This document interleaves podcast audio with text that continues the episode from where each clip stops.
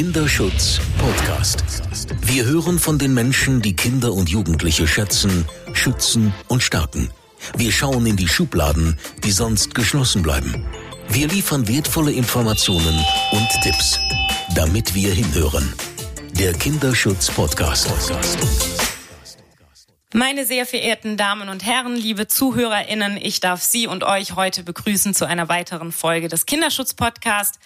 Und ich freue mich ganz besonders über unseren heutigen Gast, Jasmin Scholl. Jasmin hat als Kind schwere Misshandlungen durch ihre Mutter erlebt und ähm, ja, hat, kennt das ganze Drama mit Umstehenden, die nicht wahrhaben wollen, dass ein Kind so brutal misshandelt werden kann. Mit elf wurde sie cyber gegroomt und ist dann, ich hasse das Wort, in die Kinderprostitution abgerutscht, reingezogen worden. Und wir wollen jetzt gar nicht so sehr auf die Vergangenheit selbst zu sprechen zu kommen. Ähm, Jasmin hat schon ganz viele Interviews gegeben. Es gibt Reportagen. Also wer sich für ihre Geschichte interessiert, darf gerne googeln und ähm, genau mehr zu den Hintergründen erfahren. Wir sprechen heute ganz dezidiert über Täterstrategien und Täterinnenstrategien. Weil ähm, wer Jasmin auf Instagram folgt, der wird da schon ein bisschen von mitbekommen haben. Es ist sehr perfide, was die sich alles einfallen lassen. Und ähm, Vieles davon lernt man so in Fortbildungen nicht. Und deswegen möchten wir diese Folge heute gerne nutzen, um da mal ein bisschen aufzuklären. Jasmin, danke, dass du heute hier bist. Ja, ich danke dir. Wir fangen an in deiner Kindheit. Du hast äh, mehrere Knochenbrüche gehabt am laufenden Meter. So viele, dass du sie gar nicht mehr zählen kannst. Und mit Knochenbrüchen gehen ja auch ähm, Gipse einher. Also es war ganz offensichtlich. Wie wurde das nach außen kommuniziert? Nach außen wurde immer gesagt, dass das vom Judo kommt. Ich war ja im Judo-Training und ähm, das über einige Jahre und hätte mir das da immer geholt. Also, dass meine Füße geprellt, gebrochen, verstaucht waren. Ähm, und keiner hat jetzt irgendwie näher nachgefragt, weil das so, ja, ich sag mal, standfest äh, nach außen getragen wurde, dass niemand das in Frage gestellt hat. Hast du ähm, jemals daran gedacht, dich irgendwem anzuvertrauen? Ja, ich hatte oft den Gedanken, ähm, das jemandem zu erzählen, aber den Mut nicht dazu, weil der Druck ähm, von Tätern natürlich sehr massiv war und ich genau wusste, wenn ich jetzt äh, mein Schweigen breche, dann ähm, ist die Konsequenz, dass es eine Bestrafung gibt, die deutlich schlimmer ist als das, was allgemein so passiert. Mhm. Genau, und wir wissen ja, dass viele Kinder ähm, sich selbst gefährden letzten Endes, wenn sie versuchen, sich Hilfe zu holen, weil sie dann an Menschen geraten, die eben nicht fachkompetent sind. Und ähm, naja, als ein Beispiel eine Lehrerin, die dann meint, wenn sie den prügelnden Vater darauf anspricht und sagt, ähm, ähm, Gewalt ist aber in der Erziehung in Deutschland verboten und dann denkt, Mensch, jetzt hört ein Gewalttäter auf zu prügeln und gar nicht auf dem Schirm hat, dass dieses Kind dann dafür bestraft werden wird, ähm, spätestens abends dafür, dass es gesprochen hat. Das heißt, du hast über all diese Jahre ganz massivstes Leid erlebt und warst, du hast, du hast die Merkmale davon nach außen getragen. Es gibt ja oft diese Formen von Gewalt und Missbrauch, die man eben nicht sieht oder ich sag mal, die blauen Flecken sind dann an Körperteilen, die man eben nicht, nicht sieht in der Schule. Wie ist, wie ist deine, deine Täterin aufgetreten? Also hat die das wo wurde die, war die präsent? Also hat sie versucht, auch durch ich sag mal, freundliches Auftreten alle für sich einzunehmen? Wie war das? Ähm, das Interessante ist, dass die Täterin sehr aggressiv und depressiv war und ist. Ähm, das war natürlich nur, ähm, sage ich mal, ähm, zu Hause der Fall. Von außen hatte man immer das Gefühl, oh, die ist aber auf Zack und die ist ähm, ja gut unterwegs. Sie ist macht einen netten Eindruck, aber auch einen dominanten Eindruck. Und ähm, es war auch immer so, dass ich immer hinter ihr gelaufen bin. Also egal in welcher Situation, ich war immer hinter ihr, ähm, weil sie eben darauf achten musste oder wollte, ähm, dass sie die Kontrolle und die Macht behält. Weil ich könnte ja Zeichen von mir geben, ich könnte mit meinen Augen kommunizieren ähm, und so nach Hilfe rufen. Ähm, und sie hat da immer gut aufgepasst, ähm, dass das eben nicht passiert. Mhm. Ja, das kenne ich von uns von zu Hause. Mein Stiefvater war auch ein sehr dominanter Mensch, der sehr unangenehm war. Ich glaube, viele Leute hatten auch ja, so ein, so ein Mix aus Respekt und Angst vor ihm. Wir waren auch sehr isoliert als Kinder und ähm, waren eigentlich, wenn wir draußen unterwegs waren, dann immer nur mit, mit äh, meinem Stiefvater unterwegs. Und dann war immer klar so, man hat sich zu benehmen, man hat den Mund zu halten, zu gehorchen und war dann sowieso so damit beschäftigt, den nächsten Aggressionsanfall irgendwie vorauszusehen. Also man hätte da gar nicht man hätte da gar nicht sich an irgendjemanden wenden können. Also es ist komplett utopisch. Und selbst wenn Leuten, ich habe teilweise mit Erwachsenen aus unserem Umfeld, also mit damals Erwachsenen dann später gesprochen, als ich selber erwachsen war.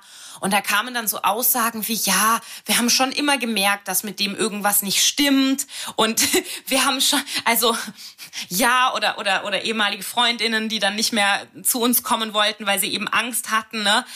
Aber gemacht hat niemand äh, irgendwas. Also Wenn so ich das höre, da kriege ich pantomimischen Herpes. Das ist genauso wie, äh, ja, du hast ja deine Kinder gut erzogen. Oder ich meine, Täter oder Täterinnen ähm, ich meine, der größte Schutz ist, wenn Menschen von außen sagen, ja, hey, guck mal, der ist doch so nett, dem würde ich sowas nicht zutrauen und der hat auch einen kleinen Hund und ähm, ich meine, es war äh, bei wow, meinem. Er hat einen Hund.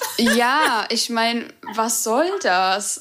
Oder ich finde auch, man, man muss schon darauf achten, man, wenn man jetzt äh, die Straße entlang läuft, man kann nie genau wissen, ähm, ob man gerade an einem Täter vorbeigelaufen ist oder nicht. Genau, denken wir an Christoph Metzelder, der hat sich ja sogar in einer Organisation gegen sexualisierte Gewalt an Kindern engagiert und ist Familienvater und dieser gut aussehende, freundliche Mann, wo eben auch genau das niemals irgendjemand gedacht hätte. Genau das ist es nämlich. Und ich glaube, es gibt eine Studie, ähm, die ähm, vom Amt äh, des damaligen UBSKM noch in Auftrag gegeben wurde.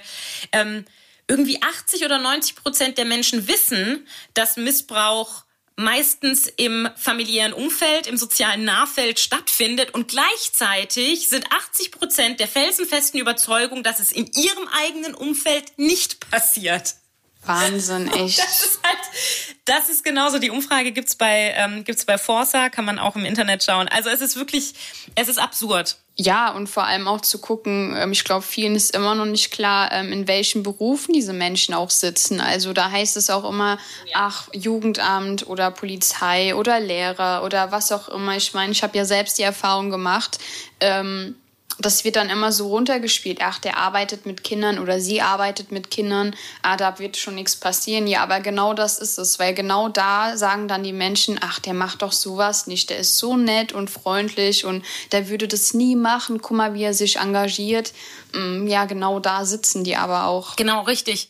Das haben wir ja jetzt auch ähm, im, im Sport, ne? Die, die dann super mit Kindern können und was da im Hintergrund abgeht, man, man kann und will es sich nicht ausmalen und genau das ist das Problem, dass die Leute es sich nicht ausmalen wollen.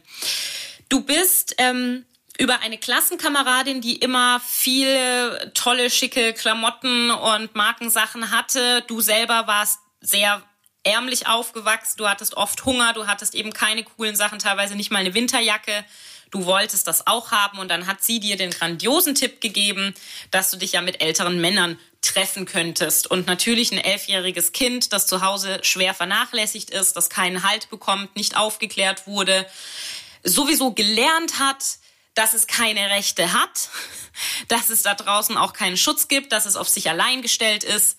Völlig logisch. Ähm, du hast dann gedacht, Mensch, vielleicht bekomme ich da ein bisschen Aufmerksamkeit ähm, das Wort Liebe will ich in dem Zusammenhang gar nicht in den Mund nehmen, weil es absurd wäre, wäre obwohl man natürlich als Kind sich nach Liebe sehnt, was ja auch völlig, ähm, völlig normal ist.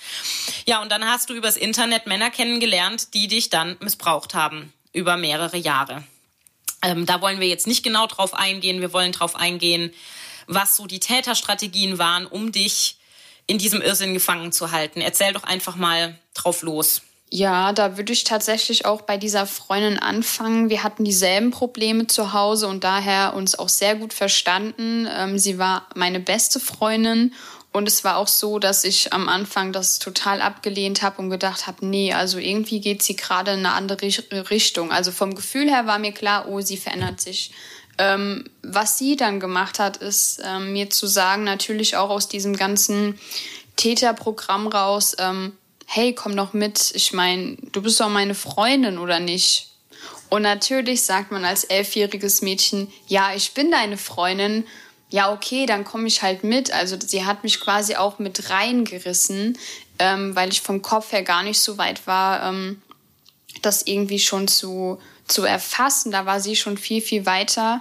Ähm, und die Täter, die haben das ganz perfide gemacht. Die haben zum Beispiel geschrieben, hey, wollen wir Eis essen gehen? Wollen wir ähm, spazieren gehen? Ähm, es gab Täter, mit denen ich monatelang geschrieben habe, weil ich meine, ich habe mich in einem Forum angemeldet, da war die ganze Klasse drinne und viele Freunde. Ähm, ich durfte zu Hause ähm, das Haus nicht austragen, das heißt, ich durfte das Haus nach der Schule nicht mehr verlassen und ähm, der Laptop war quasi auch einer meiner besten Freunde, um mich, ähm, um in Kontakt zu bleiben. Und ähm, die haben mir das Gefühl gegeben, dass sie mir glauben und dass sie mir zuhören und dass ich wichtig bin. Ähm, haben mir Komplimente gemacht und auch immer was von sich erzählt, ähm, so dass es gepasst hat. Ähm, dann auch immer gefragt, wo wohnst du, wo ist denn deine Schule, wie alt bist du, bist du gerade zu Hause oder nicht. Also sie haben was in einem normalen Gespräch auch normale Fragen, sage ich mal, sind, war für, von denen aus geplant. Also die wollten gezielt wissen, ähm, wo das alles ist, um ähm, mich da abzufangen. Ähm, und ich bin ins Auto eingestiegen mit dem Hintergrundgedanke, dass es einfach ein Kumpel ist oder ein Freund, weil ähm, der erste Kontakt war so, dass wir einfach über längeren Zeitraum geschrieben haben. Und ähm, mir dann irgendwie klar wurde, okay, der fährt jetzt äh, irgendwie nicht auf die Autobahn, der fährt irgendwie auf eine, also ab. Und ähm, ich das in dem Moment erst verstanden habe, wo ähm, der die Autoverriegelung zugemacht hat. Also da hat quasi mein Körper reagiert und ähm, mich sozusagen in eine Schockstarre gesetzt, aber da war es halt eben auch schon zu spät. Es ist so krass, also wie krank muss man sein, um das so auszunutzen, dass ein Kind so haltlos und hilflos ist? Du wurdest ja wahrscheinlich, du warst wahrscheinlich überhaupt gar nicht aufgeklärt, du wusstest überhaupt nicht, ähm, was dich erwartet und dann, dann war es soweit einfach. Wie ist es danach weitergegangen? Also es war so, dass ähm, der Täter mich nach Hause gefahren hat und gesagt hat, hey, pass mal auf, ähm, du brauchst gar nicht zu wagen, äh, jemandem zu erzählen, ich weiß, wo du wohnst und äh, ich weiß, wo deine Schule ist. Äh, und ähm, es wurde mir teilweise dann auch gedroht, ja, wenn du was sagst, dann bring ich dein Haustier um. Oder deine kleine Schwester. Also die wussten, das haben die eben im Internet auch abgefragt, ähm, was ich total liebe, was so mein Herzenswunsch ist, ähm, welche Menschen mir wichtig sind. Ähm, das haben die vor alles geprüft und das ist, was ich jetzt sage, ein Beispiel von vielen. Also natürlich, die wussten auch, wie alt ich bin und das war jederzeit klar. Also es konnte im Nachhinein irgendwie auch niemand sagen, hey, ähm, ich wusste nicht, wie alt die ist. Ähm, es war von ich dachte, die 16. klar. Ja, ja, genau. ja, ja. genau. Ähm, du hattest bei Instagram mal äh, zum Duschgel eine interessante Geschichte geschrieben. Erzähl doch mal davon. Genau, ähm, Duschgel, man geht duschen, ähm, geht äh, danach zur Schule äh, als Beispiel. Ähm, es gibt aber auch die Situation, in dem Täter gezielt ähm, mich geduscht haben. Ähm, und zwar nicht mit meinem Duschgel, sondern äh, mit dem Duschgel von denen, ähm, damit ich von oben bis unten nach, ähm, sage ich mal, Männerduft rieche, um zu verhindern, dass wenn ich in der Schule bin, die Menschen neben mir sitzen, ähm, dass die dann sagen, hey, sag mal am Hals, das riecht aber irgendwie nach Mann. Hast du einen Freund? Also die wollten ähm, das verhindern, ähm, dass das so auffällt. Und ähm, ich wurde gezwungen dann zu sagen, ja, hey, Nö, ich mag Dusch, also ich mag so Männergeruch und deshalb äh, gehe ich damit duschen. Ähm, und es war denen total wichtig, ähm, auf die Qualität zu achten. Also Duschgel für zwei, drei Euro konnte äh, man vergessen. Die haben wirklich äh, Wert drauf gelegt, dass meine Haare ähm, schön sind und äh, glänzen und da sämtliches Zeug drin ist. Ähm, und ich, wie gesagt, tatsächlich von oben bis unten nach Mann rieche. Ähm, in der Schule ist es schon aufgefallen irgendwann. Die haben dann gefragt, hey, hast du einen Freund? Also das, was Täter eigentlich verändern wollten, war schon klar. Aber ähm, ich konnte nicht sagen, ja, sorry, ähm, ich werde von einem äh, 46-jährigen Mann vergewaltigt. Äh, das ging einfach nicht. Und natürlich habe ich dann gesagt, Ja, ähm, kann sein. Also ich habe versucht, mich da ähm, irgendwie unsichtbar zu machen ähm, und nicht in die Situation zu kommen, wo ähm, meine Mitschüler da dauernd drauf rumhacken, weil ähm, das mich ja nochmal enorm unter Druck gesetzt hätte. Natürlich, weil dann kommt auch irgendwann so, ja, zeig doch mal ein Foto oder ja, ne? genau. Und wenn man ihn dann nie sieht, dann, äh, du willst dich ja nur wichtig machen. Wir wissen ja, wie Kinder sind und das geht sehr schnell dann auch eben ins Mobbing. Das heißt, du hast dann versucht, einfach, ja, ich mag einfach diese herben Gerüche und fertig. Und das so im Keim zu ersticken. Ja, vor allem auf die Idee muss man erstmal kommen, ne? Also als diese, diese Tätergedanken dann zu sagen, ja, hey, komm, wir machen von oben bis unten nach unserem Duft, weil das fällt nicht so auf, äh, als wenn sie jetzt nur, sage ich mal, am Hals, Punktuell. an der Brust, ja. an den Beinen, an bestimmten Stellen ähm, nach Mann riecht. Also das ist total äh, irre. Das ging ja dann über mehrere Jahre bis Anfang 20. Ja. Ich kenne das aus meiner eigenen Geschichte, dass Leute ähm, diese, dieser Illusion erliegen, dass sie glauben, dass wenn ein missbrauchtes Kind irgendwann erwachsen ist, dass dann plötzlich ein Schalter umgelegt wird, das Kind sagt, Mensch, jetzt bin ich eine erwachsene Frau, jetzt gehe ich. Was natürlich kompletter Quatsch ist, weil irgendwann fügt man sich. Man nimmt das ja als Normalität an, was einem da passiert.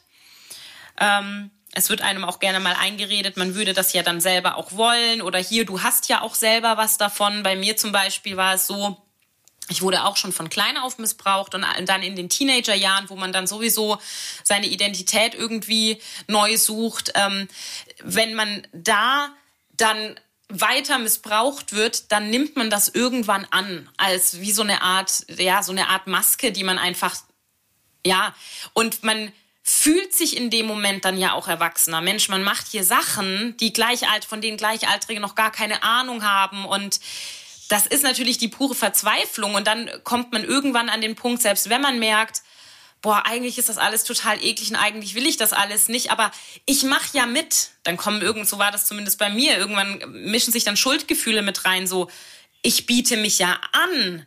Ich initiiere das ja mittlerweile so, das, und dann reflektieren tut man das erst, wenn man dann wirklich erwachsen ist. Aber in dem Moment denkt man einfach nur so, ja, das ist ja hier ein Ding auf Augenhöhe. War das bei dir auch so? Ähm, ja, es ist ähm, gut, dass du das erzählst. Bei mir war das so, ähm, also bei mir war das ähnlich und was einfach auch noch viel sichtbarer gemacht werden muss, ist, ähm, dass wenn man von klein auf missbraucht wird, ich meine, Sucht ist ja ein Riesenthema, ähm, was von außen her noch nicht so verstanden wird. Wenn man als kleines Kind missbraucht wird, dann denkt man die ganze Zeit, nein, das äh, will ich nicht und ähm, hört auf, aber man wehrt sich irgendwann nicht mehr, weil, weil man merkt, ich meine, man ist ein kleines Kind und da steht ein großer, erwachsener, dominant und aggressiv wirkender Mann äh, einem gegenüber. Ich meine, wie soll man sich da verteidigen? Der hebt, äh, nimmt einen am Arm und zieht einen in die Luft und dann hängt man da und wie soll man sich verteidigen? Und es ist auch so, dass man als Kind keine eigene Sexualität hat. Man kriegt die Gefühle, die die Täter haben, übertragen und daher kann man die auch so ein bisschen spüren. Das ist ja, sage ich mal, wie Wut. Wenn man jetzt die Wut nicht zeigt, man merkt trotzdem, dass der Gegenüber wütend ist. Und ähm, so ist das auch in der Sexualität. Und bei mir war das so, dass, ähm, wie ich in die Pubertät kam und gemerkt habe, oder oh, kommen plötzlich Gefühle und das, ähm, also mein Körper reagiert auf die Berührung der Täter, ähm, ist für mich da der Punkt gewesen, wo ich komplett ähm, gebrochen war, weil ich das überhaupt nicht verstanden habe. Also weder mich noch die Situation. Ähm, aber natürlich war das vom Körper ein reiner, also es war eine, eine natürliche Reaktion vom Körper, die ich aber im Leben nicht verstanden habe.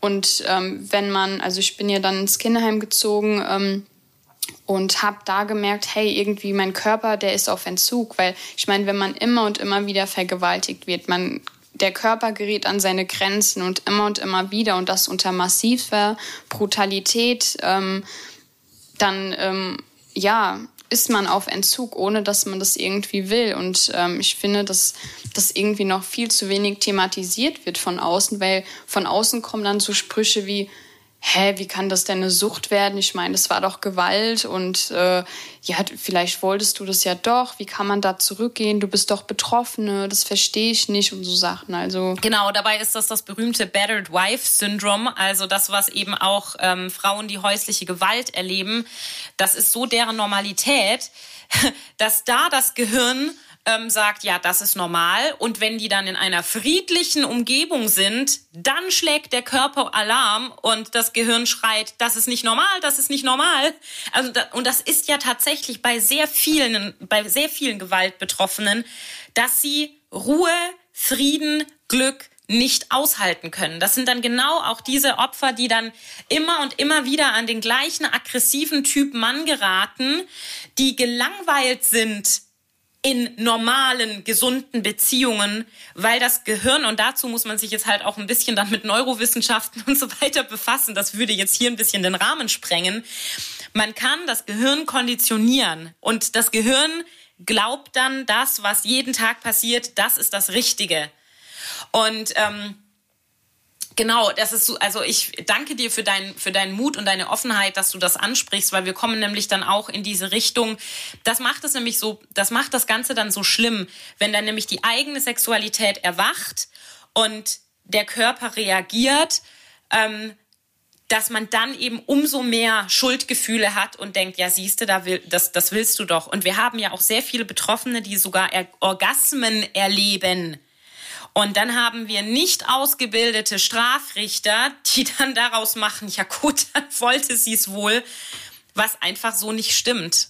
Da ist auch so ein Thema, wo ich mich immer aufregen könnte. Ähm, ich meine, durch, dadurch, dass ich ja die Reportage gedreht habe, ähm, hat sich äh, das LKA gemeldet. Ich hatte ja 2016 schon zwei Anzeigen gemacht gegen die Täter und ähm, wurde auf Privatklageweg verwiesen wegen Beweismangel, obwohl es Zeugen gab und naja andere Beweise und ähm, jetzt wurde von deren Seite aus angefangen zu ermitteln. Ich meine, wenn man das aufzählt, äh, redet man von äh, 42 ähm, Tätern und Fälle. Wahnsinn. Und ähm, da ist gerade auch so die Situation, ähm, zu gucken, okay, oder ein Gefühl dafür gerade zu bekommen, was ist Moral und was ist Strafrecht. Also moralisch gesehen hat keiner das Recht, mich einfach anzufassen. Äh, äh, strafrechtlich gesehen ist es noch nicht mal auf der letzten Stufe, ja. Oder auch so Themen wie, ähm, wenn ein ähm, Mann seine Freundin vergewaltigt, die Freundin macht bei der Polizei eine Anzeige, reicht das Spannbetttuch als Beweis an, dann ist es kein Beweis, weil es die Freundin ist. Also ich meine, wie irre ist denn das? Das war ja auch ein Riesending. Das wurde ja erst 1992 überhaupt als strafrechtlich relevant ähm, dann verabschiedet, dass eben auch Vergewaltigung in der Ehe bzw. in der Beziehung eine Straftat ist. Aber genau, wir sind dann wieder bei der Beweis, bei der Beweisbarkeit, weil klar, Paare haben Sex und natürlich gibt es Spermaspuren und sonst was alles.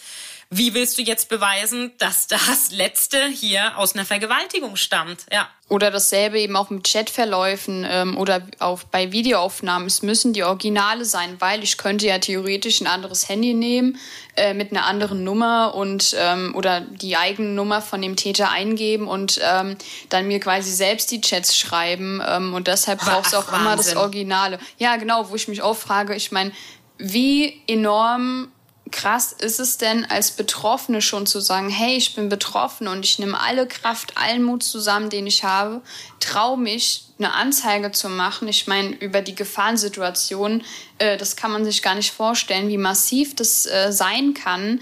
Ähm, und die Polizei zweifelt. Ich meine, die müssen ja neutral bleiben, aber die und wenn die dann schon sagen, ja, aber ähm, haben sie das auch als Original und man sitzt da und denkt, äh, sorry, das ist das Original. Also was muss ich denn noch alles dafür tun, damit mir geglaubt wird? Und Täter sagen nein, die haben sogar das Recht. Ähm, also wenn man als Betroffene eine Aussage macht, mm, das geht vor Gericht, muss man die Wahrheit sagen. Das gibt 1,5 bis 5 Jahre, wenn man, ähm, wenn man ähm, eine Aussage macht, die ähm, falsch ist oder Dasselbe ist, wenn ich jetzt sage, ähm, der hat mit mir geschlafen, das wäre eine Falschaussage, weil er hat mich vergewaltigt. Und wenn ich das nicht so wiedergebe, wie es ähm, mir gesagt wurde, also auch diese Tätersprache benutze, ähm, dann ist es eine Falschaussage. Und Täter haben das Recht, Nein zu sagen, ähm, zu sagen, die waren das nicht und äh, haben sogar das Recht zu lügen, ähm, ohne irgendwie um sich selber zu schützen. Zu bekommen. Ja. Genau, du als Opfer darfst nicht lügen. Wenn du es tust, wirst du bestraft. Und bei einem äh, mutmaßlichen Straftäter, da erlaubt man sogar das Lügen, um sich selbst zu schützen. Und das ist genau das, was dann Betroffene meinen, wenn sie sagen, wir haben Täterschutz vor Opferschutz und wir leben in einem täterfreundlichen Land. Also selbst wenn die Beweislast so erdrückend ist, ähm, die meisten kommen einfach durch damit, ja. Und dann das gepaart mit diesem gesellschaftlichen Unwillen, dieses Unglaubliche überhaupt für möglich zu halten, das ist der ideale Nährboden für Kindesmissbrauch. Ja. Und die Freikarte ist ja, dass viele Betroffene dann ähm, auch noch ein Glaubwürdigkeitsgutachten müssen, was so veraltet ist und wo viele Therapeuten inzwischen schon dagegen kämpfen, ähm, weil die meisten werden abgelehnt und dann von oberster Gewalt, sage ich mal, ähm, dann gesagt zu bekommen, schriftlich, man hat gelogen. Und ähm, das sind zum Beispiel auch so Fragen wie, ist die Person intelligent genug, um sich diese Geschichte auszudenken? Und also sprachlos. Ja, ja, absolut. Das ging über sehr viele Jahre irgendwann war dann der Punkt, wo du verstanden hast, so, boah, das geht so nicht mehr. ich, ich, ich muss da raus. Du hast es dann geschafft. Ähm, auch das ist nachlesbar. Das ging über ein paar Umwege noch.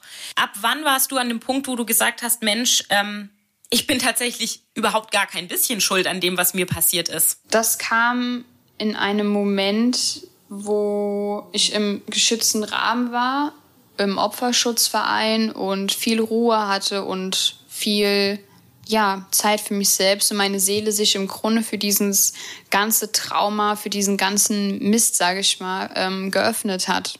Also es kam relativ spät, vielleicht vor drei, vier Jahren. Ja, das war bei mir ähnlich. Also die Gewalt, die mir als Kind angetan wurde, die konnte ich immer relativ klar benennen. Das war auch irgendwie durch die Bank weg klar, dass das nicht in Ordnung ist, aber der, also sexueller Missbrauch, das ist irgendwie, ich habe das Gefühl, so zehn Jahre, 20 Jahre später kommt das bei manchen erst raus, so, weil das so für einen selbst auch so ein krasses Tabuthema einfach ist. Man lebt da drin und man, man realisiert es nicht. Gewalt realisiert man viel leichter, also die, die reine körperliche Gewalt. Du warst in der Schule, du warst in einem Heim. Wie haben deine MitschülerInnen auf dich reagiert? Also hast du, hast du ein Parallelleben geführt oder hast du das so versucht einzuweben durch, durch diese Täterstrategien eben auch, dass du proaktiv damit umgegangen bist, so nach dem Motto hier, ich bin die coolste so, ne? Ich habe hier tolle Connections. Ähm, ganz klar, ich war das, ich sag, also ich mag das Wort Opfer nicht, aber ähm, ich war total das Opfer in der Klasse. Ich hatte Augenringe, die sehr dunkel waren. Ich bin immer in geduckter Haltung gelaufen, habe mich nie gemeldet, war schüchtern, ängstlich, ähm, bin, äh, habe jede Situation gemieden, hatte ähm, ja Verletzungen, Verbände an Armen ähm, durch eben Selbstverletzungen, also hatte ganz schlechte Noten zeitweise, ähm, es war schon klar, dass irgendwas äh, nicht stimmt. Habe auch immer den Sportunterricht geschwänzt, hatte in der Schule sogar im Zeugnis ähm, die Note nicht äh, bewertbar, also eine 6, ähm, weil der Sport äh, im Sport ein Sportlehrer war, ja, der ähm, ohne anzuklopfen in die Kabine kam oder nach einmal anklopfen direkt die Tür aufging, wo wir selbst ähm, keine Zeit mehr hatten, uns irgendwas äh, vor den Oberkörper zu halten ähm, und ähm, er mich natürlich massiv getriggert hat. Also es ist schon von außen klar gewesen, dass da überhaupt nichts in Ordnung ist und dass da irgendwas nicht stimmt. Ich war auch sehr dünn, dadurch, dass ja immer ähm, meine Mutter entschieden hat, ähm, wann ich Essen bekomme und was das ist. Ähm, und auch an der Kleidung hat man es gesehen. Also ich hatte ähm, zwar gewaschene Kleidung an, äh, mit viel Weichspüler und natürlich äh, Männerduft, äh, je nachdem.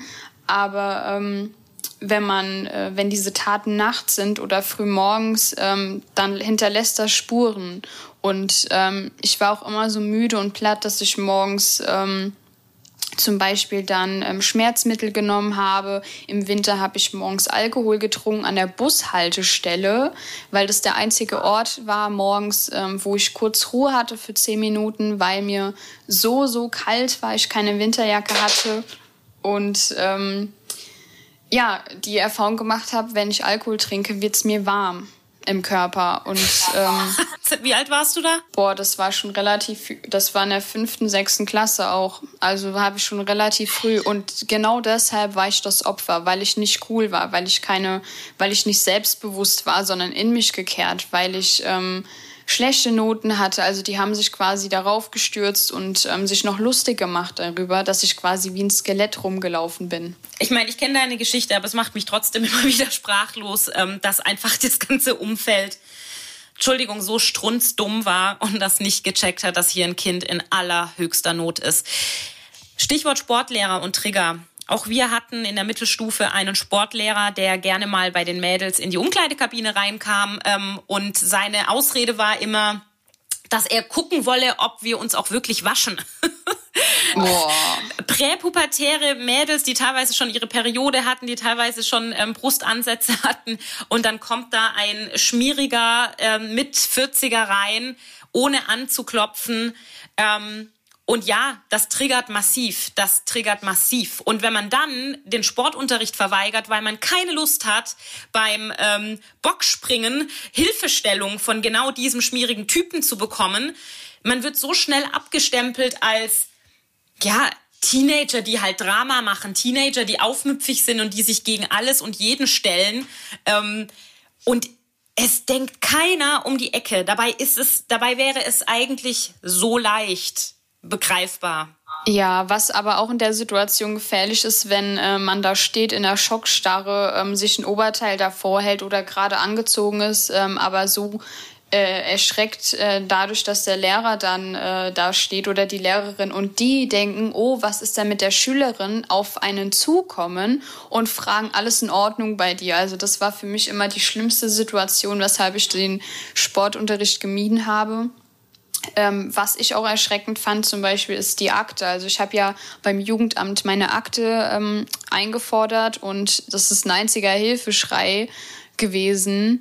Ähm, das Jugendamt hat sich am Ende bei mir entschuldigt, aber ähm, auch da sind viele Lücken gewesen. Ich meine, ich hatte zwei Familienhelferinnen äh, vor dem Kinderheim. Ich bin mit meiner Mutter ähm, zu der Chefin vom Jugendamt gegangen und musste der Chefin sagen, hey, ich komme super mit meiner Mutter klar, es gibt keine Probleme mehr, tolle Familienhilfe, äh, Dankeschön, brauche ich nicht mehr.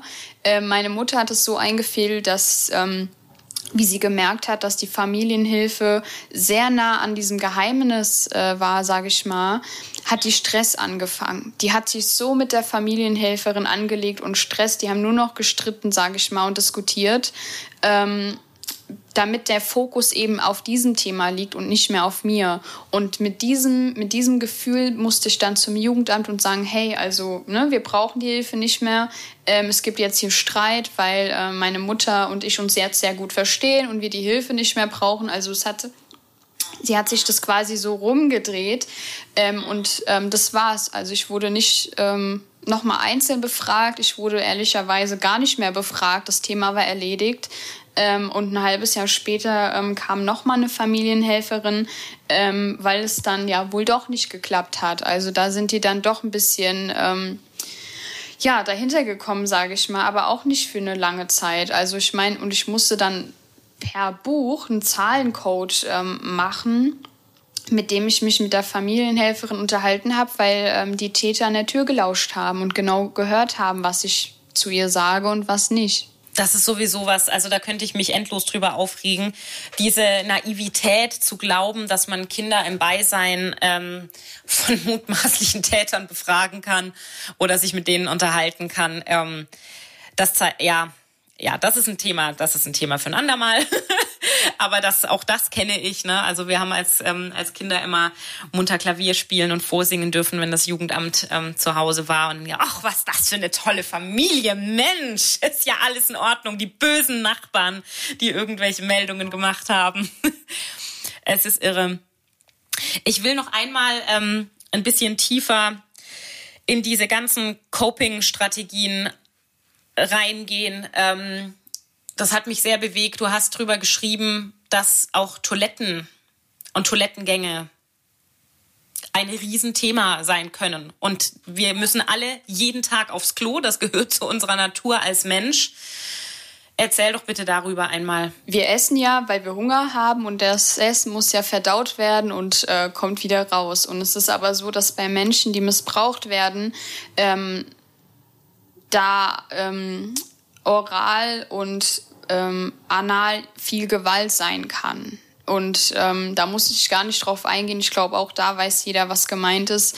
Ähm, und das großer, großer Trigger ist, ähm, gerade wenn ähm, oral, ich meine, wir putzen unsere Zähne, wir nehmen das Essen damit auf und wenn da aber, sage ich mal, ein Trauma oder ein Trigger ist, ist das, ähm, ist das ganz, ganz schlimm. Ähm, bei mir war das zum Beispiel so, dass ich verschiedene Sachen von Essen nicht ähm, essen konnte, weil mich das so getriggert hat.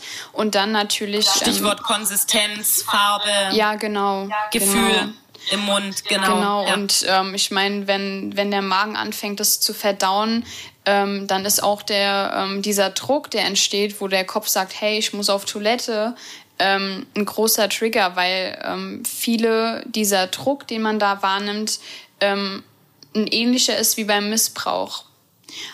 Und ähm, dann kommt es eben dazu, dass man ähm, Abführmittel nimmt ähm, oder irgendwas, um ähm, ja, diese Konsistenz, sage ich mal, zu verändern. Ja. Also auch ein großer Trigger. Und das ist ein so wichtiger Punkt, gerade für ähm, Leute, die in der stationären Kinder- und Jugendhilfe arbeiten und die dann denken, Mensch, was stellt sie sich denn immer so an beim Essen und was sind das denn für fiese Matenten und die will uns doch hier nur äh, ärgern, ne? Oder ähm, oder wenn man dann denkt, es gibt irgendwelche organischen Ursachen, warum dann ein, Kind zum Beispiel einhält und nicht aufs Klo möchte. Also da, das haben wir auch schon, ähm, das haben wir auch schon im Kindergarten. Ne? Also Kinder, die dann so verstopft sind, weil sie nicht mehr auf die Toilette gehen können, weil sie dieses Gefühl so massiv triggert. Und es wird dann auch irgendwann lebensgefährlich tatsächlich. Also das ist wirklich richtig krass. Und es wird immer so nach organischen Ursachen geschaut. Und da sind alle immer so am Rumwuseln und, und oder dann wird's auf die Psyche geschoben oder das Kind macht, macht ein künstliches Drama, weil es Aufmerksamkeit möchte.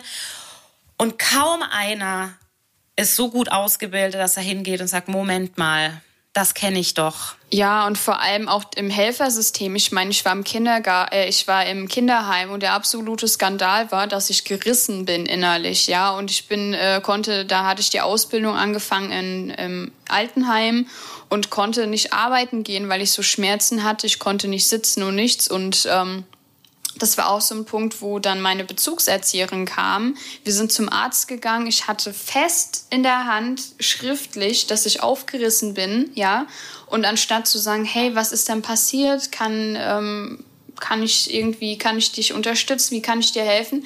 Kam ähm, äh, kam ein Satz, ähm, der mich total umgehauen hat. Also auch so dieses ähm, ja, oh mein Gott, was habt ihr denn da getrieben? Also so dieses, sie hat sich darüber lustig gemacht. Sie war, ähm, sie hat sich darüber, die ganze Zeit hat sie mir das, sage ich mal, unter die Nase gerieben ähm, das war eine Lachnummer hoch 10 und das hat so die anderen Betreuer angesteckt, dass die sich dann auch drüber lustig gemacht haben und gesagt haben, hey, sollen wir dir noch eine Windel kaufen und ach komm, weil ich musste ja so eine, so eine Creme, sage ich mal, das war in der Spritze drinne und ich konnte das jetzt nicht irgendwie auch oral, sage ich mal, einnehmen wie andere Tabletten, sondern ich musste ja. das halt, naja, mit der Spritze halt daran.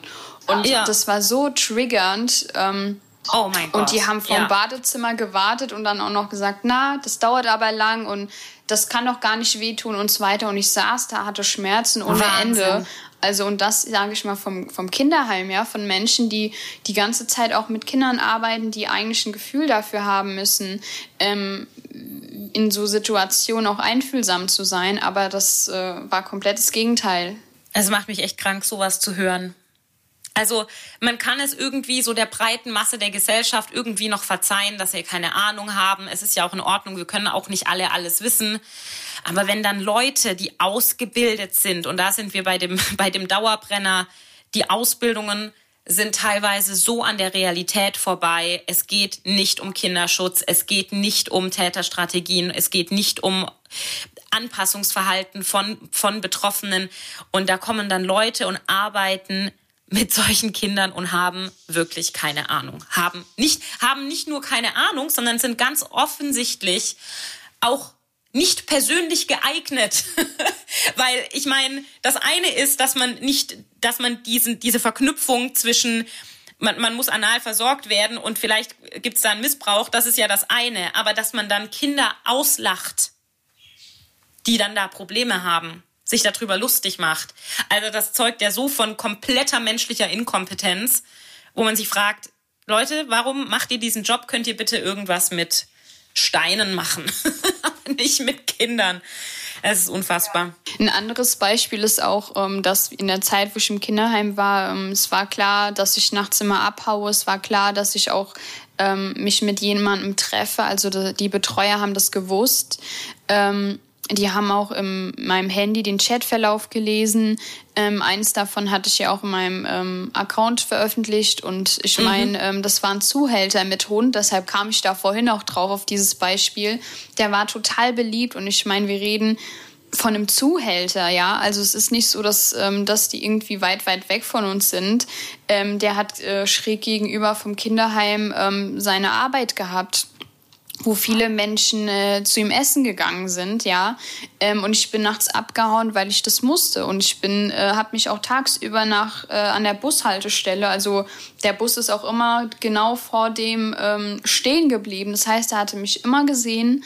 Ähm, und selbst da haben, war das scheinbar nicht klar genug. Aber am Ende hat mich der Aufenthalt im Kinderheim doch gerettet, weil ähm, der mich mit, also er ist ausgewandert und er wollte mich mitnehmen. Und ähm, wenn ich jetzt gesagt hätte, ich äh, wohne zu Hause, wäre dem das scheißegal gewesen. Aber dadurch, dass der wusste, ich bin im Kinderheim, da ist noch ein Jugendabend, da kommt die Polizei, wenn ich nicht da bin, ähm, das war dem dann zu gefährlich. Und äh, im Grunde hat mir der Aufenthalt da dann auch wieder geholfen, ähm, dass äh, er mich da gelassen hat. Aber es war dann eher quasi die Hilfe durch dieses System im Hintergrund als tatsächlich die Hilfe von einzelnen engagierten Personen, die ja. wirklich für dich da gewesen wären. Ja, es war einfach der Fakt, dass ich im Kinderheim war und der sich dann gedacht hat, okay, man weiß ja auch durch die Medien, wenn da Menschen, ähm, ähm, sage ich mal, äh, verschwinden und nicht wiederkommen, ähm, dass da die Polizei angeschaltet wird und aber Wahnsinn, ne? dass man irgendwie denkt, okay, weit weg und ja. kommt nicht vor. Mh. Ja, und das ist genau das. Und ich möchte einfach hier an dieser Stelle nochmal appellieren an alle, die hier zuhören. Ähm, das ich, ich, ich sage den Satz so oft, ähm, aber Problemkinder sind nicht Kinder, die Probleme machen, sondern Kinder, die Probleme haben. Und egal wie eklig ihr das Verhalten von Kindern findet oder komisch oder sonst irgendwas, schaut bitte dahinter. Kinder an sich sind nicht eklig und nicht falsch. Und ähm, wenn Kinder so ein Verhalten zeigt, zeigen, das ihr nicht einordnen könnt, dann schaut bitte genau hin. Und wenn ihr es selber nicht schafft, dann holt euch Leute ins Boot und zwar richtige Fachleute. Also nicht bitte meinen, eine Meldung ans Jugendamt, ach, ich habe meine Bürgerpflicht getan, Thema erledigt, weil so läuft es eben nicht. So läuft es eben nicht. Was mir gerade einfällt noch ähm, zum Abschluss zum Thema komisches Verhalten man übernimmt irgendwann diese Tätersprache, man übernimmt irgendwann das Täterverhalten. Magst du da noch mal ein paar Sätze zu sagen? Am besten auch hier drauf achten, ähm, wie das sich das Kind verhält. Ich meine, ähm, es gibt viele Sachen, Kinder sollten Kinder sein und es gibt viele Sachen, wo ähm, man auch denkt, oh, der ist aber schon weiterentwickelt, auf jeden Fall auch dahin gucken, weil äh, das kann auch von zu Hause kommen. Ähm, auch Disziplin, äh, wenn ein Kind ähm, immer sehr ordentlich, sehr brav ist, sage ich mal. Ähm, klar, ne, es gibt nie eine Garantie. Man, es kann Missbrauch sein, es kann aber auch kein Missbrauch sein. Deshalb auch, wie Sonja sagt, da auch ganz gut hingucken und darauf achten. Ähm, Gerade wenn die vor allem auch so klein sind, weil vieles übernehmen sie von ähm, Autoritätspersonen. Das sind in dem Fall die Eltern und ähm, Genau, wenn Kinder dann zum Beispiel übersexualisiertes Verhalten zeigen, dann ähm, ist das nicht unbedingt, weil die sich ausprobieren wollen, sondern weil die einfach Sachen nachspielen, die sie zu Hause erleben. Genau, und auch durch Bilder, also durch Bilder ausdrücken, da auch drauf achten, wenn äh, Kinder Bilder malen, ähm, was sie da malen. Also ob das äh, lachende Gesichter sind oder weinende ähm, und ähm, ob das Kind jetzt am Baum, hinter einem Baum äh, sich gemalt hat ähm, oder neben den Eltern steht.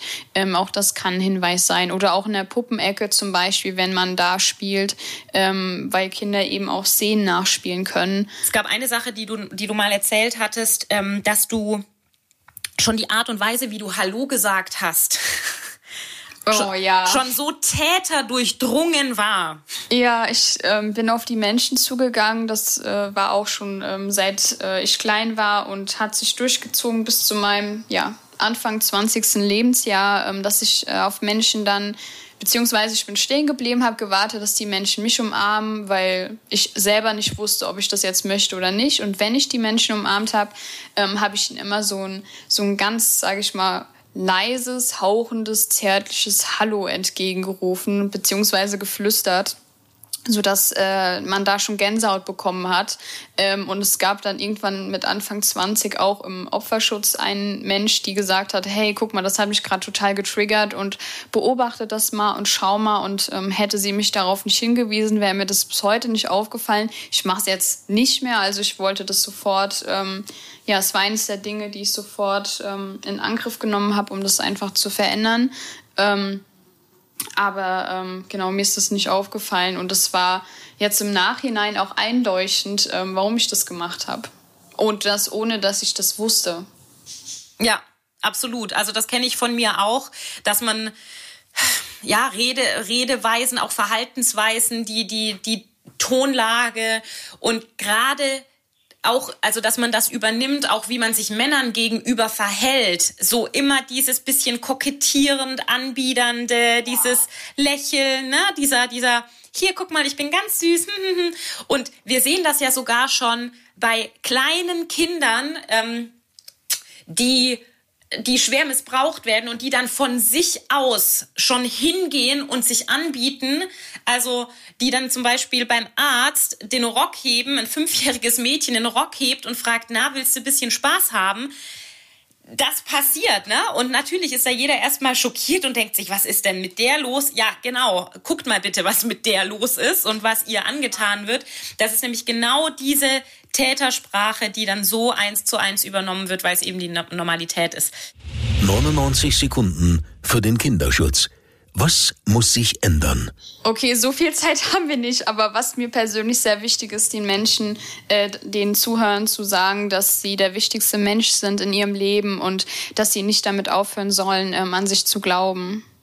Und dass, wenn ich es geschafft habe, dass sie es auch schaffen, auf jeden Fall. Vielen Dank, das ist eine sehr schöne Botschaft.